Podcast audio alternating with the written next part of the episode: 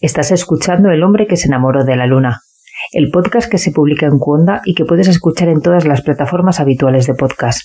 Recuerda que nos ayudas mucho si nos sigues en nuestras cuentas en Twitter, Facebook, Instagram y YouTube o te suscribes a nuestro canal de iVoox o Spotify. Esperamos que te guste y muchas gracias por escucharnos. Cierra los ojos un minuto,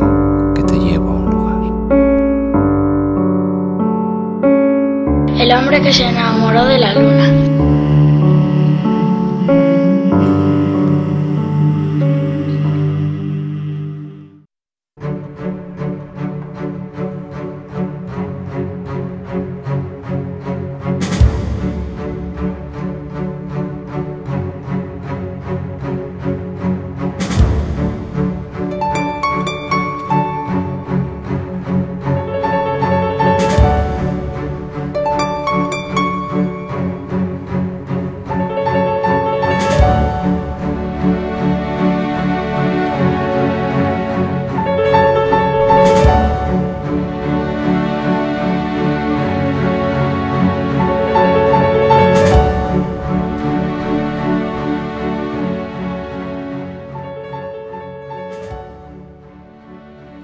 Siento que no me he equivocado.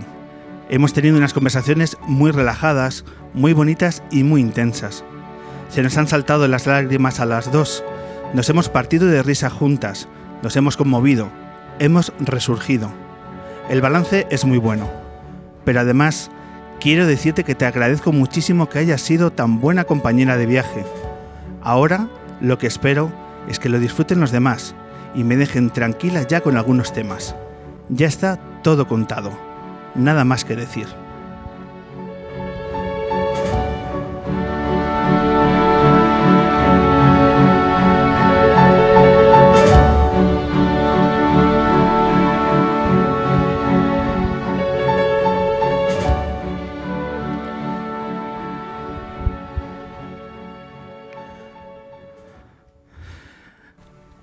Ana Curra, Alberto García Alix, ¿hacía mucho tiempo que nos veíais? La semana pasada. Alberto. La semana pasada. La semana pasada. ¿En, en dónde? ¿Dónde coincidisteis? Estuve, estuve yo a ver, a ver a Alberto porque él tenía una inauguración en el Lázaro Galdiano con Ángel Aro y había, era la presentación y yo nunca me pierdo en ningún sitio donde está Alberto. Un buen momento para coincidir. Y en estos meses que hemos estado todos tan aislados los unos de los otros, ¿habéis eh, tenido la forma de estar en contacto a lo largo de este tiempo? Pues el móvil. El móvil. El móvil y un día por Skype. Sí. Yo tengo muy mala memoria ahí. Aquí quien tiene, quien tiene la memoria es, es Ana, ¿no? El No la- creas, ¿no? ¿eh? A ver, eh, para algunas cosas, otras parece que se me borran. Pero eh, bueno, durante la pandemia, mi- mientras el confinamiento, y nosotros acabamos de, est- de estar muy juntos porque me hizo toda la sesión de, de fotos y el diseño del último disco que saqué prepandémico. O sea, de hecho estaba presentando el vídeo la víspera de que nos confinaron a todos. Y habíamos estado, mm, me hizo la portada y la y la- las fotos del disco del último. Entonces también habíamos estado jus- justo unos días antes mm, juntos. En contacto, ¿no? Sí. Antes hacíamos también el, el ejercicio de memoria de si habéis coincidido en un programa de radio o televisión a lo largo de estos años. Si habéis, te- si habéis eh, tenido la experiencia de estar juntos en un, en un programa de radio de televisión. Y Ana, tú no, no recordabas un momento que para nosotros es tan especial tenernos aquí juntos, un auténtico lujo. Eh, ¿Recordáis algún momento similar? ¿O es también eh, lo vivís como algo excepcional estar juntos en un programa? Yo no recuerdo. No No, recuerdo. no, no, lo hemos tenido. hemos tenido un coincidir en, un- en Valencia en unos cursos de verano, que tú dabas una conferencia y yo daba otra, hace mucho tiempo que luego nos fuimos juntos a Formentera. Pe- ¿Te acuerdas? Joder, pues te marchaste tú y yo fui a Madrid a dejar la maleta y me marché a Formentera detrás.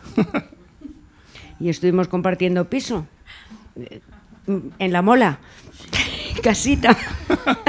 Veníamos de una conferencia en, en Valencia, pero cada él Ya, y ahora, ahora recuerdo. Él daba la suya y yo daba la mía, pero en un programa tal cual así, los dos juntos, eh, es la primera vez. Por tanto, es la primera vez que en un programa vais a recibir un aplauso porque hoy tenemos el momento tan especial de contar con Alberto García Lix y Ana Curra.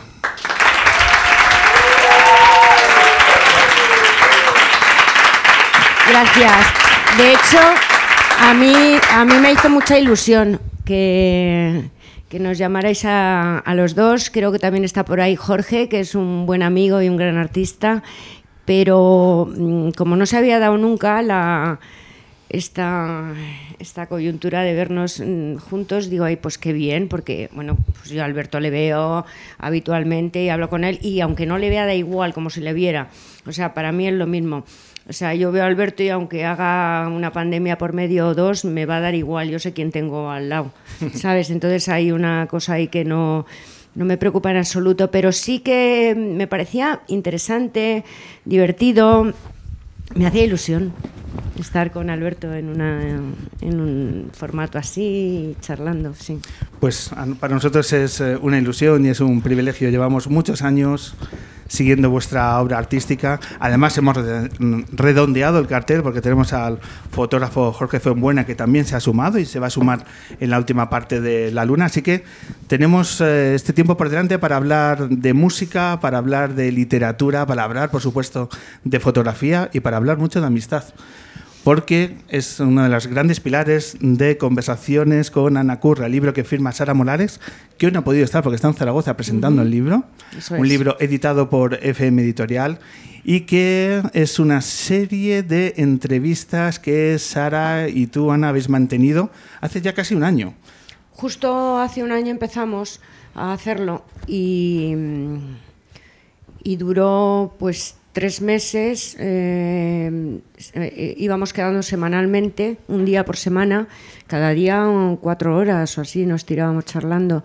Y fue más o menos por estas fechas, justo antes de las Navidades, yo le dije, vamos a aprovechar las fiestas de Navidades, estas tan odiosas que hay, y nos metemos ya y encarrilamos ahí, cogemos un- una especie de constancia para hacerlo, porque ya que me había costado tomar la decisión, pero ya que la tomé dije, bueno, si nos ponemos, nos ponemos un poco con, una, mm, con un horario, con un día fijo y tal, para que, para que salga, y ¿Qué te, salga bien. ¿Qué te hizo decidirte finalmente a aceptar la propuesta?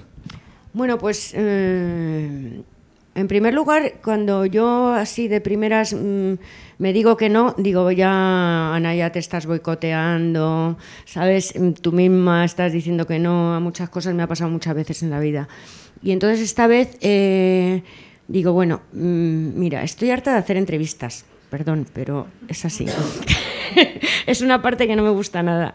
Eh, aunque, luego, aunque luego me enrollo y hay que pararme porque hablo mucho y tal y cual, o sea que no te cortes y me tienes que parar. Pero, pero es verdad que hay algunas entrevistas que me resultan muy cansinas, eh, las promociones de los mm, que tienes que hacer de los discos, de cada canción, de, yo que sé, para estar ahí un poco en el candelero y que la máquina siga eh, girando, ¿no? Entonces, luego el tema de que ya, bueno, eh, había unas, la, la editorial que me lo proponía me parecía que era una editorial apropiada. Sara Morales, tuve varias conversaciones con ella y me latió bien. Estábamos eh, eh, medio confinados con la desescalada y tal y cual de esta, mucho tiempo en casa, trabajo semipresencial, tenía tiempo. Entonces, se dieron todas estas todas estas mm, circunstancias y dije, bueno, Ana, quizá es porque lo tienes que hacer ahora ya, ¿sabes? Entonces, mm, pues decidí que sí. Hemos hablado con Sara Morales estos días. Ya que no puede estar aquí, le hemos pedido que nos, nos traiga un, un pelín, un- un extracto, un esbozo de cómo ella vivió aquellas horas en el salón de tu casa, hablando, riendo y también llorando contigo.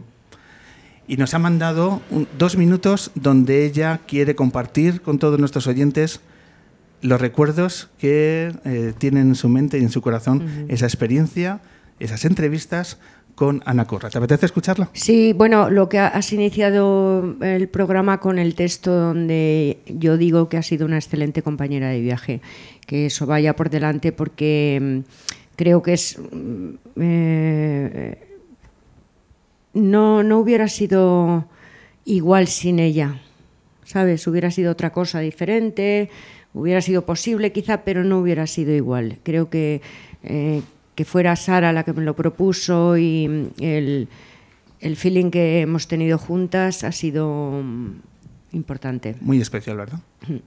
Así lo comparte también Sara Morales. Si tuviera que destacar algo de, de las horas y horas de, de charlas y conversaciones que hemos tenido Ana y yo en, en el salón de su casa, eh, sería la complicidad que ha fluido desde la primera vez que nos reunimos hasta la última. Esas diez sesiones, bueno, se va viendo en el propio libro cómo, cómo se va desarrollando, ¿no? Eh, no solo la biografía oral que hemos hecho, tipo entrevista eh, entre las dos, yo con mis preguntas, ella, ella desahogándose, sincerándose, con una honestidad y una valentía tremendas con sus respuestas, sino que además creo que en esas páginas se, se termina viendo el nacimiento de una amistad, ¿no? de una relación creativa que ha surgido entre las dos de una manera espontánea y fresca, sin premeditar. Creo que eso quizá es lo más mágico de este libro y, y quizá lo que también empatiza muchísimo con los lectores la complicidad y las risas que nos hemos echado. Hemos llorado mucho, pero también me gusta destacar que nos hemos reído, nos hemos reído muchísimo porque Ana tiene un sentido del humor tremendo y, y bueno, en, ocasiones muy parecido al mío y luego además que, que, bueno, pues que es que a las dos nos encanta hablar, entonces eh, ha sido, ha sido muy interesante, ha sido fascinante descubrir a la mujer que hay detrás del mito y me atrevería a decir que es casi más fascinante todavía que, que la leyenda que, que, ha creado en torno a ella por su, por su obra artística que es inigualable. Oye, os mando un beso súper fuerte, muchísimas gracias. Desde aquí, desde Zaragoza, además, presentando, presentando el libro, sin la compañía de Ana, pero os la dejo a vosotros. Otro beso para, para, Alberto, que, bueno, le tengo especial cariño. Un beso, un beso muy fuerte a todos. Gracias, Pablo. Un beso, Ana. Ana, es que eso fluye mucho. Comienza el libro eh, leyendo una periodista entrevistando a un personaje muy singular, pero luego eh, transmuta la conversación casi en una amistad, ¿no? porque hay mucha complicidad que se desprende en los textos y en las conversaciones. ¿Eso tú también lo has notado? Yo, como he dicho, eh, la, razón más importante por la que yo hice este libro es porque a Sara la, la intuí. La intuí que era la, la, persona adecuada. Y en, en, yo en el momento que eso lo siento, es que en la primera charla ya estoy absolutamente um, despojada de cualquier parapeto, ¿sabes? Yo me tiré a tumba abierta porque digo, bueno, ya he dicho que sí, confío en mi intuición, yo soy una persona muy intuitiva y además que pongo, me topo con la, razón, me dejo bastante llevar por, por, por, esas señales que te da la intuición y desde el primer momento fluyó. Y lo que pasa que la cotidianidad y un día tras otro y el comentar otras cosas de la actualidad eh, nos hacían irnos conociendo ella también se expresaba, aunque sus cosas no están ahí, sus cosas personales, pero ella también un día llegaba y me contaba qué es lo que había, esas cosas te van uniendo. Y al final, como dice Sara, es una, es una amistad porque, bueno, pues además ella ha cuidado tremendamente... La, las, preguntas. Eh, de hecho, me paraba muchas veces ella, pero ¿quieres seguir, ¿quieres seguir ahondando en esto? ¿Quieres? O sea, ella estaba más cautelosa que yo incluso. Me mimaba, o sea, yo veía que me mimaba y digo, y, yo tenía la certeza de que de que, de que bueno, que es, yo en mi forma de expresar y ella en su forma de, de ser no iba a hacer morbo ni muchísimo menos. Entonces, bueno, pues eso acrecentó nuestra, nuestra empatía la una por la otra y, nuestro respeto el uno el, de la una por la otra y sí que se siente que se va construyendo una, una amistad. Un vínculo. Eh, para toda la gente que te ha seguido a lo largo de toda tu carrera artística, a la, cuando abran el libro, ¿qué de nuevo se van a encontrar? ¿Qué hay de nuevo de Ana Curra en estas páginas? Bueno, pues yo me creo que no hay nada nuevo. De hecho, al principio yo decía, pero qué rollo.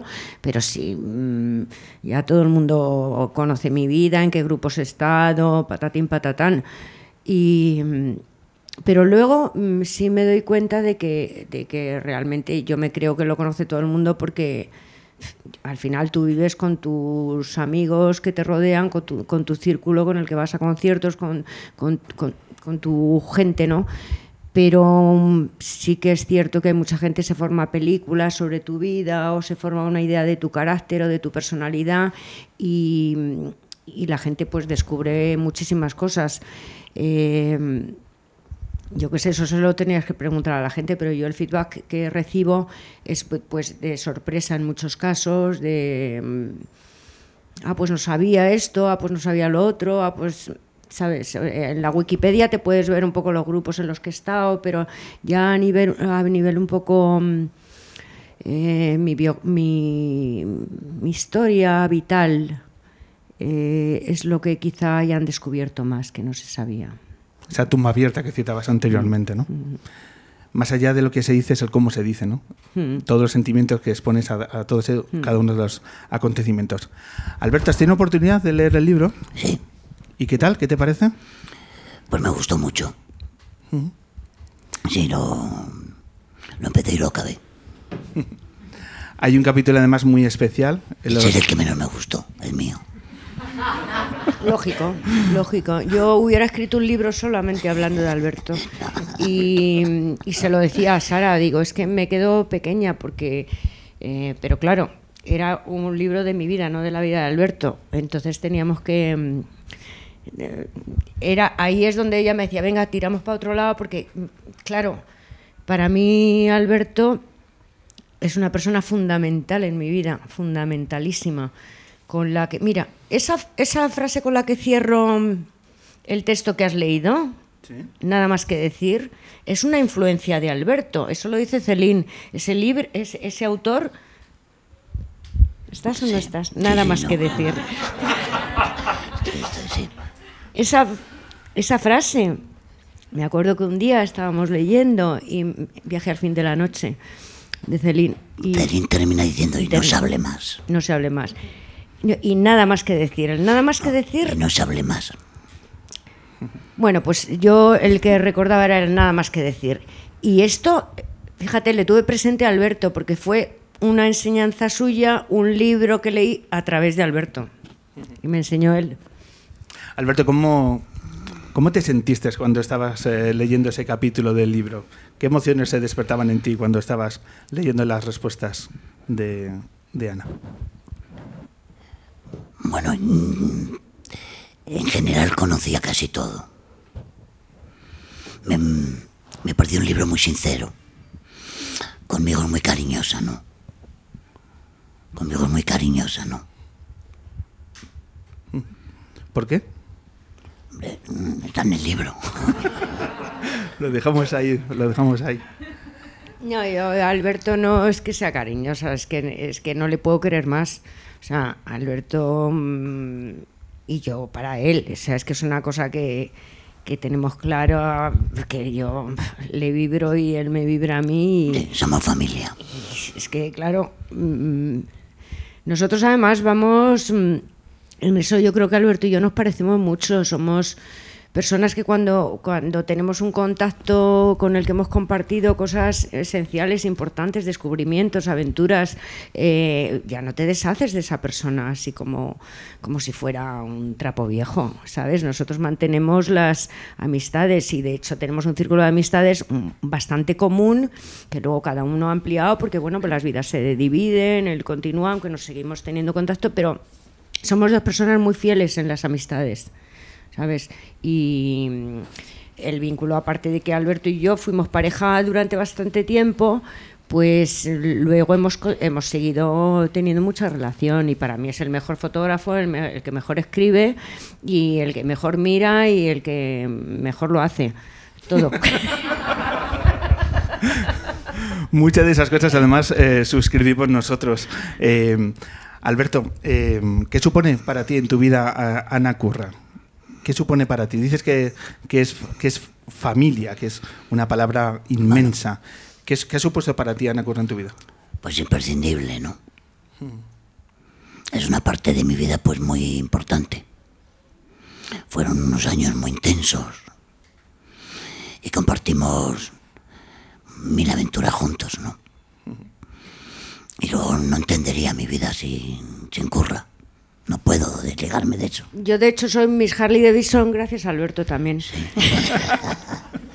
Sí, ¿Verdad? es la primera concentración, no, la segunda concentración de Harley Davidson. En Castellón vino ocurre fue mi Harley Davidson. Claro. Llegué en moto allí y luego me subí al escenario y, y- y aventuras de estas. Esta es de risa, luego tenemos otras de caos, otras de. Pero mm, todo de aventuras y de. Y de, y de además unos años que, que, bueno, pues que nos atrevíamos a todo. O sea, que íbamos. mm, íbamos como mm, apostando por la vida por cada minuto. Me gustaría que viajáramos a uno de esos momentos que vivisteis juntos, porque yo he leído una- un, un- un recuerdo, un pasaje, una historia que me gustaría mucho, a ver si lo podéis compartir con nosotros, que sucedió en Ámsterdam, en un control policial. Bueno.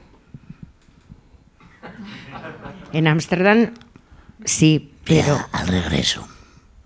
pero en un control policial. Sí, nos pararon en la carretera y nos llevaron Ah, a- en Ámsterdam. Calla, que estaba, perdona. Ahora está con la ha- memoria él, se eh, me había ido a Venecia la cabeza y digo, de esto no vamos a hablar. Lo de Venecia da para otro libro, ¿no? Bueno, lo de Venecia, bueno, bueno, bueno, como que, que, ma- qué mal aquello fue una aventura, sobre todo para, para Alberto. Pero la de Ámsterdam fue de, mag, de magos, o sea, Alberto y yo, magos, mm, Venga, ¿verdad? Nos hicimos una de magia delante la de la Interpol. Venga, contarnos el truco. ¿La cuentas tú o yo? Tú. Pues nada, regresábamos de Ámsterdam y veníamos con heroína. Que veníamos con heroína. Y Curre venía fumando. y Ya le dije yo, vamos a tirar esto por la ventana, que tal, que no, que sí, que no, que sí. Bueno, ya recién tirado. Se nos pone un coche al lado. De la policía, que nos dicen, "Ch, a parar ahí.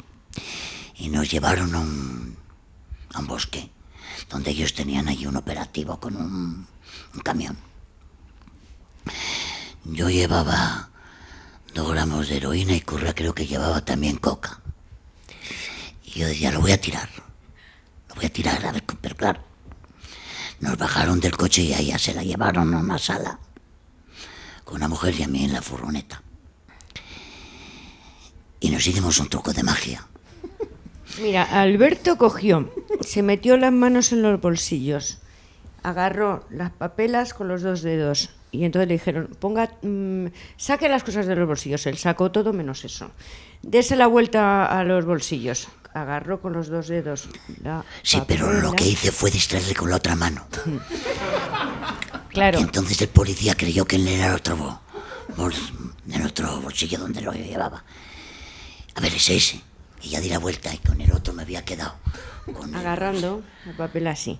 Porque si nos llegan a encontrar esa, nos hubieran desmontado el coche y ahí sí que tra- traíamos un doble fondo y hubiéramos ido Sí, presos y cuando se- directamente. pero yo di por hecho que a Curra la pillaban. Yo cuando estaba dentro vi que yo... Ya lo dabas por hecho. Pero cuando salí vi que salía también ella. Yo, yo, Se había metido en las tetas. Yo saqué el- igual, o sea, me hice una de magia por todo el morro. Es que luego cuando nos lo contábamos el uno al otro, yo saqué una polvera que tenía y tenía dentro la papela. Y ca- también con una mano cogía así. No, es que esto lo utilizo para limpiar, para la, barra de labios, yo que sé, con la otra. Yo no sé qué torpes, pero que a los dos además separados se nos ocurrió la misma. Claro, tenías que jugártela. A ver qué hago aquí para engañarlos. Alfani, eh, nos volvimos riendo muertos de la Yo me risa. fui quejando por ser español, que decía que me habían detenido por ser... Yo me fui quejándome. Así. Sí, sí, pero ¿por qué? Porque somos España, ¿sabes? El, el típico recurso que se busca en España cuando está fuera, ¿no? El típico recurso, sí. Aquí no se le ha ido de las manos un viaje a Ámsterdam. Acrecentar la sinceridad. Eh, ¿Sentís que habéis tenido suerte en la vida? Yo sí, Yo también. mucha. ¿Sentís que habéis vivido momentos como este que un centímetro arriba o abajo podía haber cambiado el guion de muchos de los momentos? Sí. varios. Eh, varias veces, eh, en varias situaciones y de distinto carácter y con diferentes eh, movidas, porque desde, desde estas de coquetear con las drogas y arriesgarnos ya también a, estas historias, a, bueno, pues mm, viajes que, que han podido acabar muy mal en otro sentido, o juntarnos con gente que de pronto te ha podido mm, hacer una pírula gorda, o en muchas situaciones. Pero yo creo que, que eso es lo que te hace un poco la adrenalina de la vida. O sea, no, si tú vas con el miedo desde, o sea, de jovencito si tienes miedo, malo, porque ya el miedo va a venir luego solo cuando te haces mayor, cuando vienen las enfermedades, cuando empiezas a, a, ser consciente de muchas cosas. Pero si de joven no te arriesgas a ir por, por mm, senderos eh, que no están iluminados, pues mm, tampoco... A mí me parece un poco triste como pasar por la vida así con, con, miedo cuando eres joven y nosotros la verdad es que no éramos conscientes y a lo mejor jugamos, apostamos un poco alto y, y por eso somos privilegiados porque nos ha salido bien. Eh, no todo el mundo puede decir lo mismo. Entonces, mmm, podría haber sido triste y podría haber sido un final trágico en alguna ocasión, en más de una. Pero aquí estamos y bueno, pues nos reímos de ello, porque la vida al final es que si no te ríes no hay nada que hacer. hay, hay momentos que cuando uno bucea en vuestra biografía, pues se da cuenta de eso, ¿no? Que, por ejemplo, el, el momento en el que compartes, Ana, en el libro de, de aquel altercado que tienes con un grupo de skins en Londres que, uh -huh. que fueron persiguiéndonos y fueron persiguiendo y que uno ya lee con una ansiedad que te pones en ese momento y madre mía la que tuviste que pasar o por ejemplo Alberto muchas veces la, a veces la suerte es simplemente un paquete de tabaco que tienes puesto en, en, el bolsillo de un pantalón y que te evita un mal mayor en la sala al sol en, en aquella situación uh -huh. de sí, sí. el médico me dijo fuma fortuna Tenía, tenías un médico existencialista, ¿no? En el... no, Por... el médico me dijo, mire, le han podido Eso es. cortar la safena, la femoral, la safena, no me acuerdo, y podía haber desangrado. Entonces le enseñé el paquete de tabaco, digo, ¿por qué llevaba el paquete de tabaco? Y miró y dijo, fume fortuna. Hablamos de un navajazo que te dieron en un altercado allí en la sala al sol. La fortuna, la fortuna acompaña hasta en el tabaco. Es que si no fumas, no pasa eso. eso bueno, era un grupo de Y extrema sobre todo derecha, ¿eh? fortuna. Pero si fumas Rex o Ducados ya no es lo mismo, es fortuna. Vamos a. Eh, hay un montón de frases, Ana, que se pueden eh, subrayar y destacar y reflexionar acerca del libro, pero me voy a detener en dos de ellas. Hay una que de forma sincera, de forma muy honesta, que es de nuevo una emoción que transversalmente recorre eh, todas las entrevistas, eh, reconoces. Dice, cuando dices, me ha costado siempre pedir ayuda.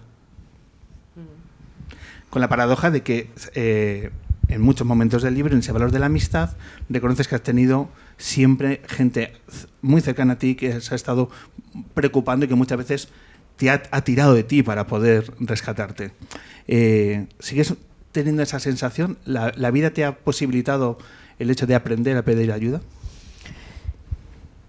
Yo no sé bien porque no me conozco en profundidad y que más quisiera yo, eso es una tarea diaria y creo que no se acabará nunca y cuando me muera quizá eh, tampoco habré conseguido conocerme eh, y contestar a, esa, ese tipo de preguntas y esta mmm, pues entra dentro de lo que de lo que no te sé contestar porque eh, yo siento que mmm, me cuesta pedir ayuda porque si he tomado una decisión era mi responsabilidad. Entonces como que tengo ahí la sensación de que tengo que apechugar con las consecuencias sabes a mí hay una cosa también que no me gusta nada que es ir de víctima por la vida ¿sabes? Entonces, eh, asumo mis errores, mis mm, elecciones y quizá de ahí venga un poco, pero tampoco podría asegurártelo.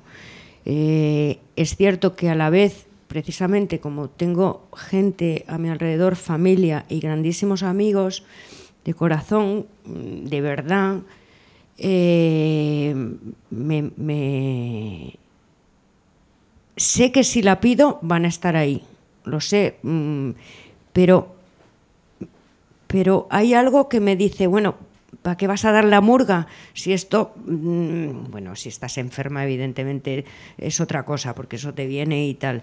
Pero cuando has elegido y has optado y has decidido, como que me lo tengo que comer, no sé.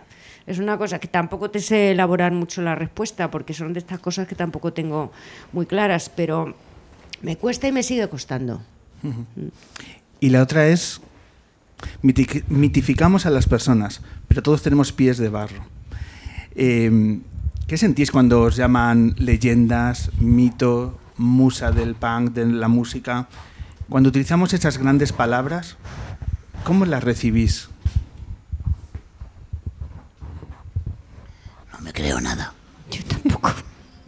Yo no es que no me lo crea, es que mm, sé fehacientemente que mm, sé por un lado que las personas necesitamos eh, crearnos eh, referentes, crear, buscar personas que te que te gusta cómo hacen, cómo dicen, cómo cantan, cómo cuentan, cómo viven, porque a mí me ha pasado.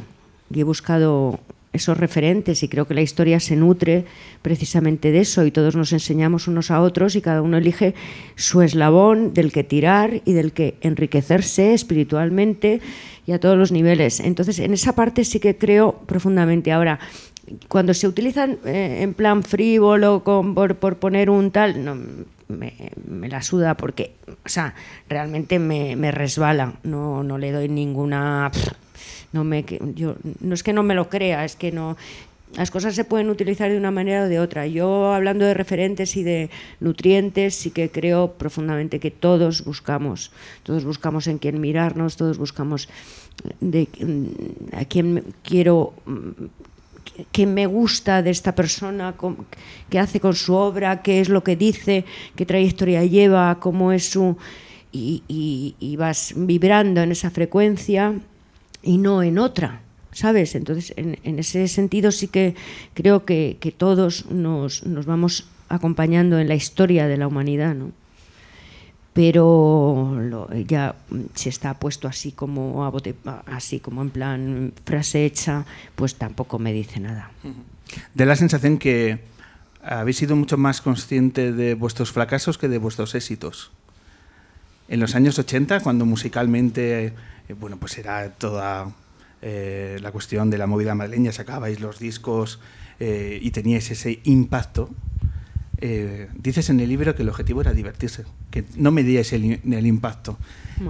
Entonces, esa sensación transmuta en el libro de que eras más conscientes cuando habéis estado abajo que cuando habéis estado arriba, porque arriba la idea era pasarlo bien, divertirse y, disfrutar de, de la vida. De hecho, se rompió. Nosotros cuando estábamos arriba lo rompimos, el juguete.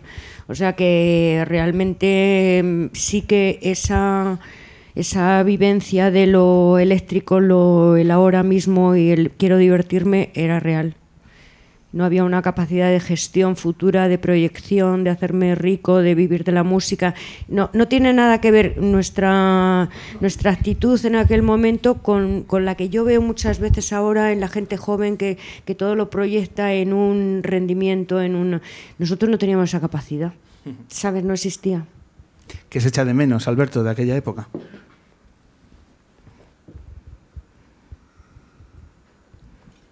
La edad. Las ganas. Las ganas. La chispa, la energía, la, la ilusión, el que todavía te, te crees que, que eres superwoman y que, eres, y que no te va a herir ninguna bala. ¿Sabes? Que no te va a dar ninguna bala. Es que no, es sobre todo eso. Que llevábamos un, una, un, como un, una coraza natural por la propia aventura de la vida, por ese poder que te da la juventud y... Vamos, Alberto era mm, bastante kamikaze, ¿Por qué? porque ha sido una persona siempre muy... No kami- kamikaze con la vida, no con hacer cosas locuras, ¿eh? no, no, él nun- nunca ha sido una persona loca, pero sí con beberse la vida a, tragos y a borbotones, metafóricamente y realmente. O sea, era una persona de vive aquí y ahora e intensamente cada día. O sea, por las mañanas se levantaba y quería salir con la cámara a hacer fotos a las 10 de la mañana. Me decía, pero Anita, vamos a la calle a hacer fotos. Me reprochaba que yo dormía más. sé Bueno, yo tenía siempre dichos. Y siempre decía, solo se vive una vez. Y ese era mi leitmotiv para, para ir hacia adelante. ¿Cómo erais como pareja? ¿Cómo, ¿Cómo os veía la gente cuando estabais juntos? ¿Qué os decía? ¿Cómo voy a saber yo cómo nos veía? Pues? Pero vuestro círculo de gente que siempre habéis sido muy amigos de vuestros amigos, ¿cómo os veían en aquellos años de, de relación? La verdad es que el otro día vi una foto que estamos en la Harley, en la Café Racer, eh, tú y yo, y, debíamos ser la pareja más guapa.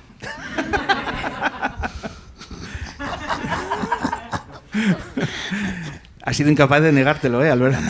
¿Te has dado cuenta, Ana? Has sido incapaz de negártelo. Claro, es que estamos aquí entre una pareja que, que es lo que es en- con el peso en nuestra cultura, pero también es una pareja con las mejores fotografías de... Imaginaros, todos tenemos nuestras fotos movidas y tal y cual, y llegan estos dos con estas fotos, ¿sabes? Y a ver quién, le- quién les iguala. ¿Miráis mucho las fotos de aquella, de aquella época? Yo sí. Yo sí en estos momentos porque estoy haciendo el archivo. Y estoy revisando, mm, pues empezó en el 76 y ahora mismo estamos en el 86. Y estás, por tanto, viajando de nuevo a aquellas, a aquellas imágenes. Sí, estoy repasando todas las fotos que se hicieron. ¿Cuántas tienes, Alberto? Muchísimas. ¿Publicadas y no publicadas? No, publiqué- publicadas muy pocas. Muchísimas, ¿cuántas pueden ser? Así a, a grosso modo. Miles. Miles. Hombre, sale un Madrid. Lo que nos sorprende ahora cuando lo vemos es que sale un Madrid muy pobre y muy galdosiano. Lo ves en la ropa de la gente, en la atmósfera, en los comercios. Alberto salía todos los días con la cámara al hombro, colgada. Y todos los días se llevaba la cámara a la calle.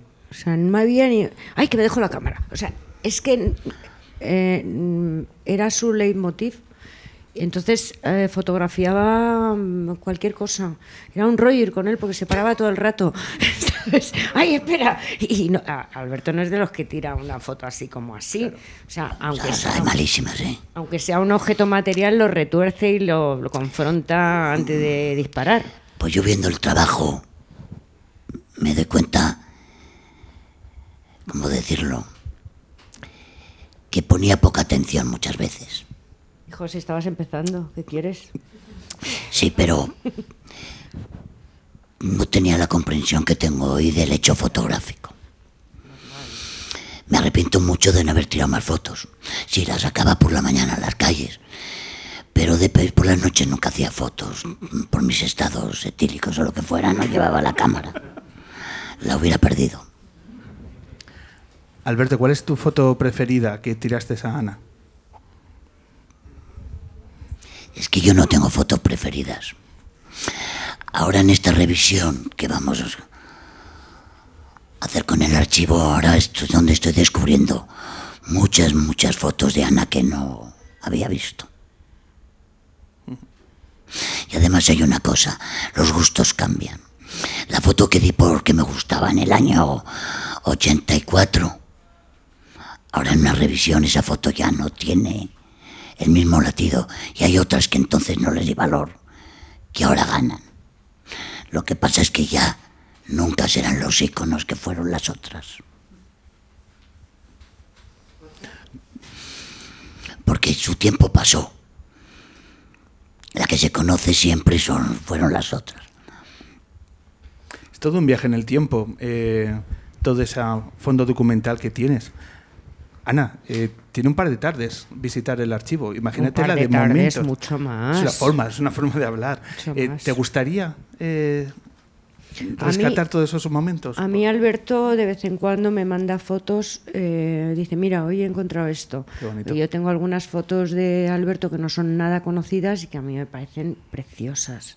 O sea, que, mm, lo que pasa que quizá mm, es lo que dice él, esas fotos si hubieran salido en su momento, hoy serían, eh, serían fotos muy míticas como la de la princesita o, Ana esperando mis besos mm, o cualquier foto de estas que es muy conocida y que pero en aquel momento no les eh, él no las vio no las vio ese y, y bueno pues ahí se quedaron pero a mí me hace mucha ilusión cada vez que me manda una foto me dice mira hoy he encontrado esto y, y sé que en- el 86, 85, 86 tiene que estar repleto.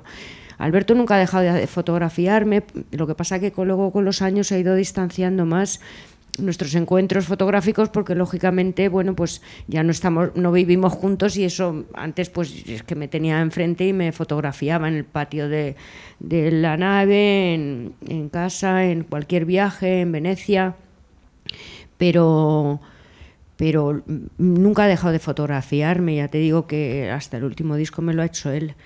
Eh, siempre ha tenido en, siempre ha tenido Alberto a la hora de fotografiar él, él no dice que no miraría igual, pero mm, siempre ha creado. Yo me estoy acordando ahora de la portada del, de Volviendo a las Andadas y, y siempre ha tenido una cosa común y en la última sesión lo volví a, experimentar. Él no, no mira y se queda conforme. Lo que pasa que quizá cada vez le cueste más porque se exige más a sí mismo. Pero Alberto, mm, cuando te hace una foto, está confrontando algo más allá. Está mirándose también en un espejo. Está encontrando. Lo que pasa que ahora de técnica también controla más y bueno, pues eh, mirará que todo funcione y que la luz mm, sabe más y todas esas cosas técnicas. Pero ese aspecto de la confrontación consigo mismo la ha tenido siempre.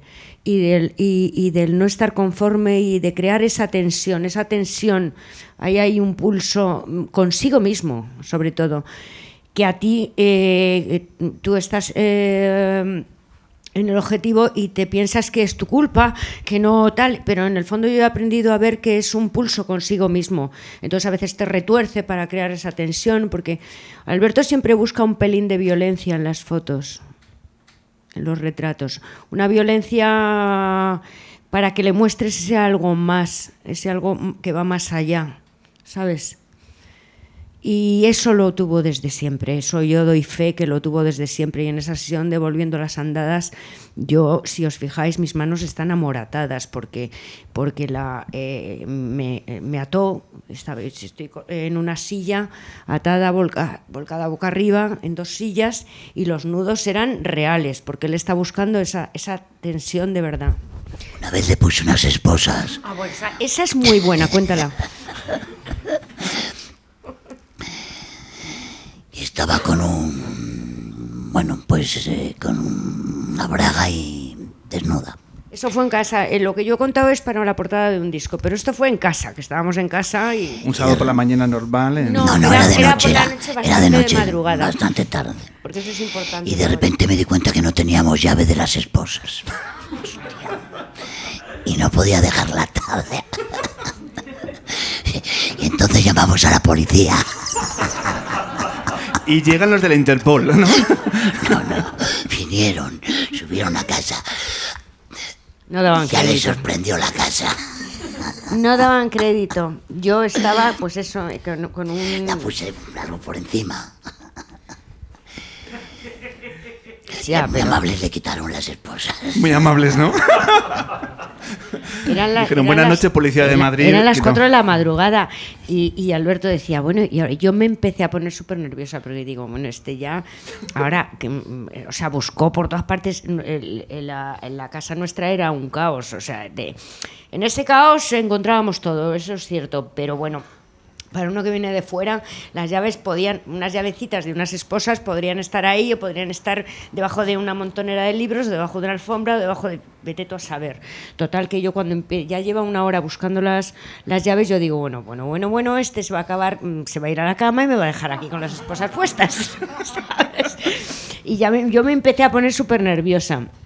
Y entonces tuvo la genial idea de llamar a la policía, joven, y nos rescataron. Alberto, la, fotografía se puede aprender, pero ¿se puede aprender a mirar? Sí. ¿Cómo? Pues eh, el ojo se educa. Se aprende a mirar. Aprender a través de la comprensión del hecho fotográfico, de libros, de... Se aprende a mirar. Lo único que es insalvable es el mal gusto. Eso es una cosa insalvable. Hay gente que puede hacer técnicamente muy buenas fotos, pero tiene muy mal gusto. Y eso es lo único insalvable. ¿Cuándo sabes que puedes hacer un buen retrato de una persona? ¿Qué necesitas para sentir que de esta persona puedes alcanzar un retrato que para ti es interesante? Bueno, yo las fotos solo las veo cuando miro por cámara. Primero necesito, la cámara pesa mucho, cuesta enfocarla. Necesito predisponerme primero que voy a trabajar. Y una vez que empiezo es la cámara. Vamos a ver, todos hacemos lo mismo. Cuando miramos por una cámara, lo primero que pensamos es si lo que vemos nos gusta o no nos gusta. Si no te gusta, ¿por qué? En cuanto empiezas a establecer un diálogo con lo que miras, vas encontrando respuestas. ¿Cómo sabes que has alcanzado ese punto de, no sé si llamarlo violencia, que decía antes Ana, pero ese momento en el que decir, esto es lo que quiero y lo estoy consiguiendo? Eh, físicamente, eh, ¿lo notas? ¿Se te acelera el pulso? ¿Lo notas que una sensación? ¿Cómo es físicamente ese encuentro? Sí, para mí la fotografía siempre es un ejercicio tenso. Es un ejercicio tenso donde tengo que encontrar respuestas. Y ese ejercicio además es un ejercicio, pues lo que decía Curra también, eso espejo, ¿no? Hay una cosa que influye mucho también, todo reverbera. Puedo estar mirando por cámara y puedo estar sintiendo... No sabría cómo explicarlo pues a lo mejor una pulsión infantil o una pulsión de soledad con lo que miro. Esas pulsiones aportan. Si yo hago toda una foto y no está curre y está toda la pared llena de guitarras y estás en esa posición, pues estoy creando con las guitarras un mundo a tu alrededor, ¿no? Automáticamente al verlo por cámara veo los ritmos las pulsiones que produce la imagen. Yo sé lo que va a ver el espectador.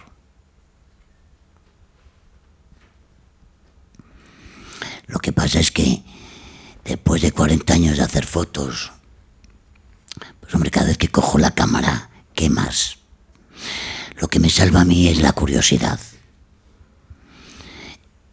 Y mi alma infantil, la parte juguetona. Y eso creo que es el gran motor para continuar haciendo fotos.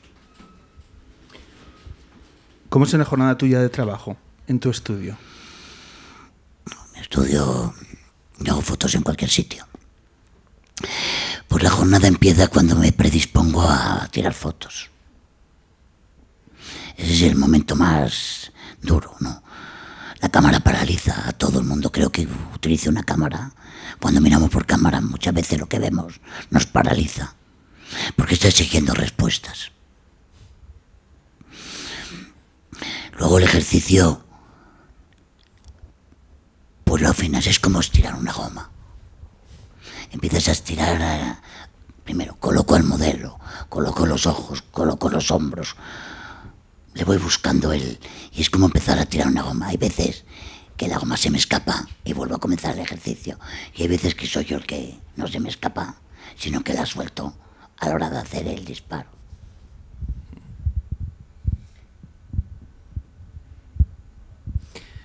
¿De qué personajes te han impresionado más su mirada, su rostro, cuando tú estabas mirando por la cámara? ¿Cuándo has sentido que este personaje es absolutamente singular y que te estaba trascendiendo? Tantos que no... Tantos. sí. Recuerdas más los que con los que fracasas. Ha habido muchos. Sí. Y cuando no has estado brillante o cuando no has estado despierto. Esto es una cosa que cuento siempre. Que, porque me causó dolor. Vino Johnny Sanders a España. Fuimos a su hotel a buscarle y le invitamos a venir a casa a que porque teníamos heroína. Lógicamente dejó la maleta y vino corriendo. El caso es que era un hombre muy difícil de fotografiar. Tenía una concepción de posar muy teatral. Él se ponía siempre. Quería. En cuanto veía la cámara ponía morritos. Y yo no podía, eso no es lo que me va a mí. Pero hubo un momento que, tras ponerse el chute y bombearse 20 veces, enchufó la jeringuilla contra la pared. En vez de tirar la sangre en el vaso, tiró la jeringuilla contra la pared. Y me dejó unos vistosos chorretones de sangre. Pidió perdón. Oh, sorry, sorry, sorry. Yo pensé que es sucio. Y pensé también cómo dejará los hoteles. Digo, bueno, cuando se vaya de la habitación del hotel. esto es- Pues cometí el error pocos días después de pintarle encima la sangre. Pintarlo de blanco.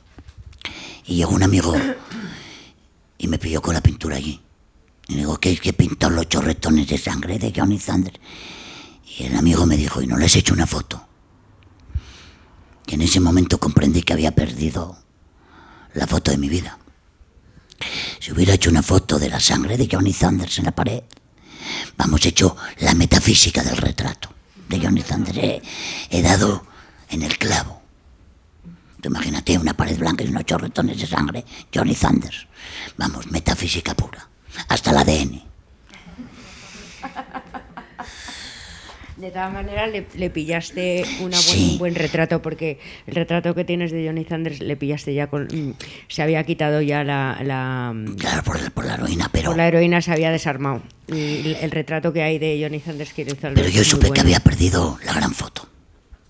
Pero esa porque, nos la, porque se la cuenta, si no nadie lo sabe.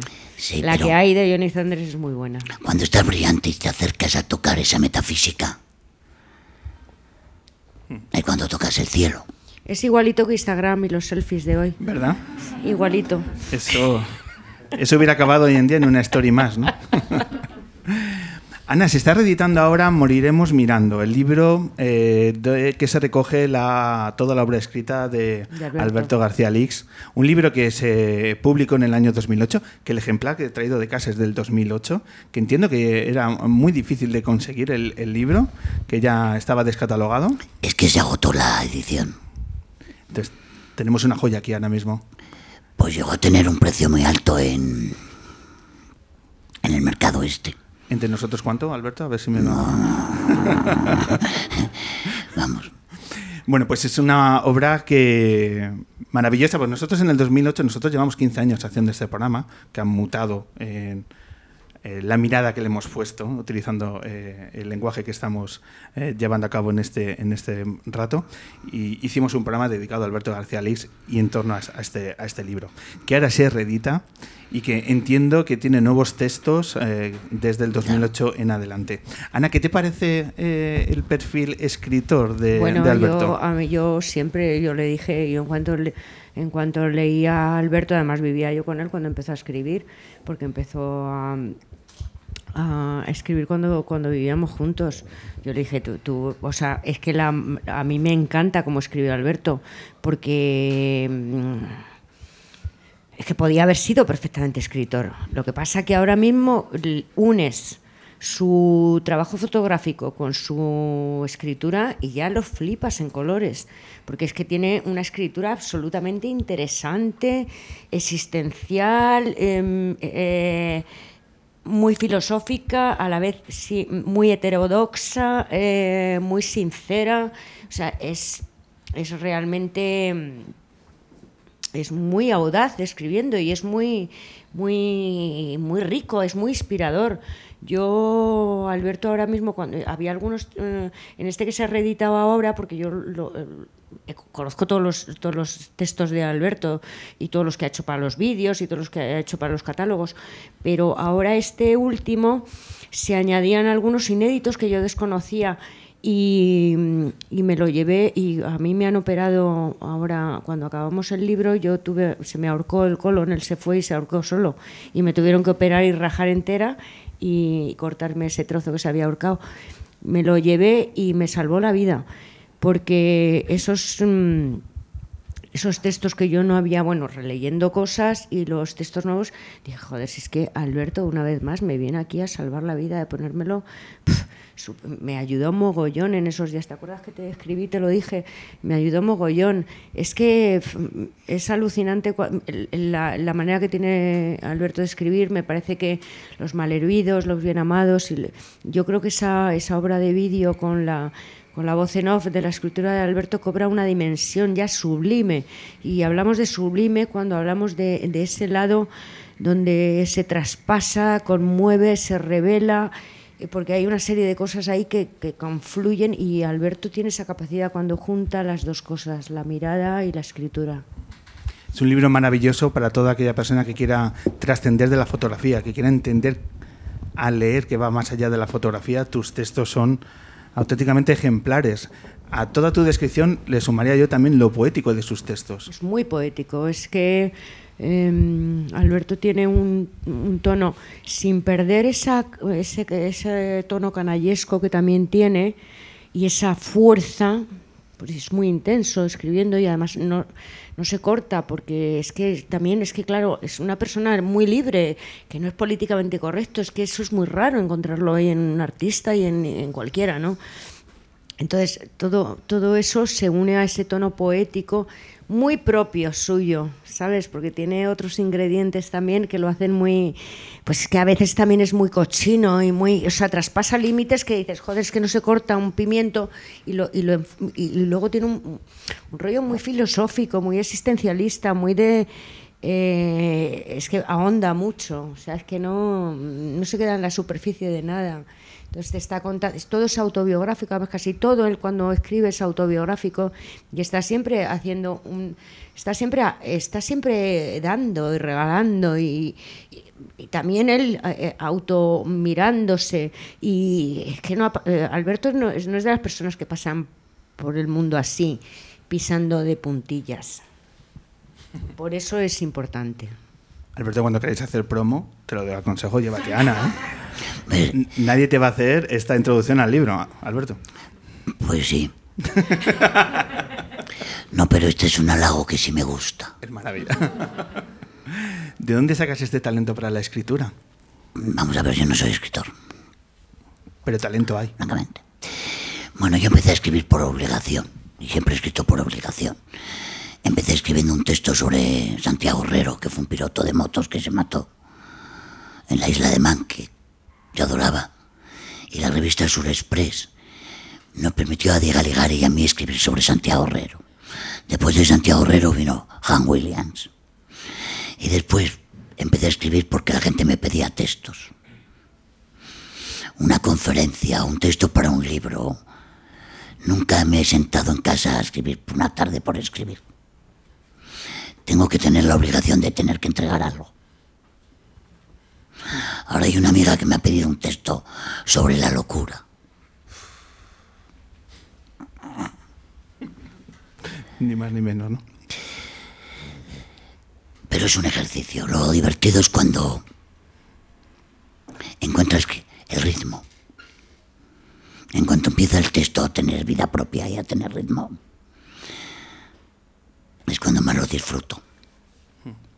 Pero los textos de las obras audiovisuales pues he sufrido mucho escribiendo. Sí, doy fe. Es que Alberto incluso a veces me ha contado, no, ahora me voy a, a tal sitio o tal otro porque tengo que escribir para el próximo ca- catálogo. O sea, se lo vive como un... O sea... Lo vivo un con dolor. auténtico sufrimiento. Pues hay textos Claro, que me he ido a así saca lo que Argentina saca. Para encerrarme. Necesito estar en aislamiento para escribir. Y hay textos, por ejemplo, lo, el de film de donde no se vuelve, que para escribirlo además tenía que arañarme. Tenía que arañarme.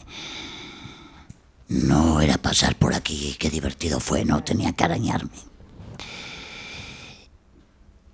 Es un ejercicio fascinante, ¿no?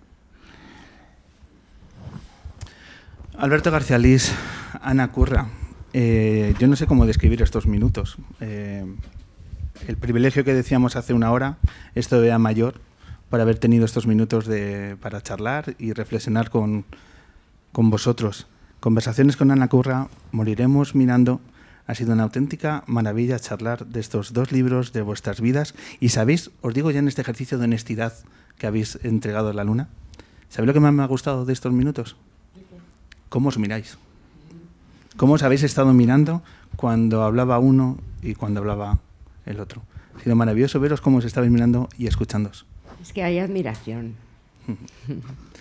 Y esta admiración es mutua. Vamos a mm, parar unos minutos porque Jorge Fuenbuena se va a venir y vamos a hablar de fotografía. Cedo mi sitio. Eso es, cedes tu sitio, pero arrancábamos con vuestro primer aplauso, pero este segundo es también un regalo que os hacemos por eh, tener gratitud de estos minutos. Mil gracias, Alberto y Ana.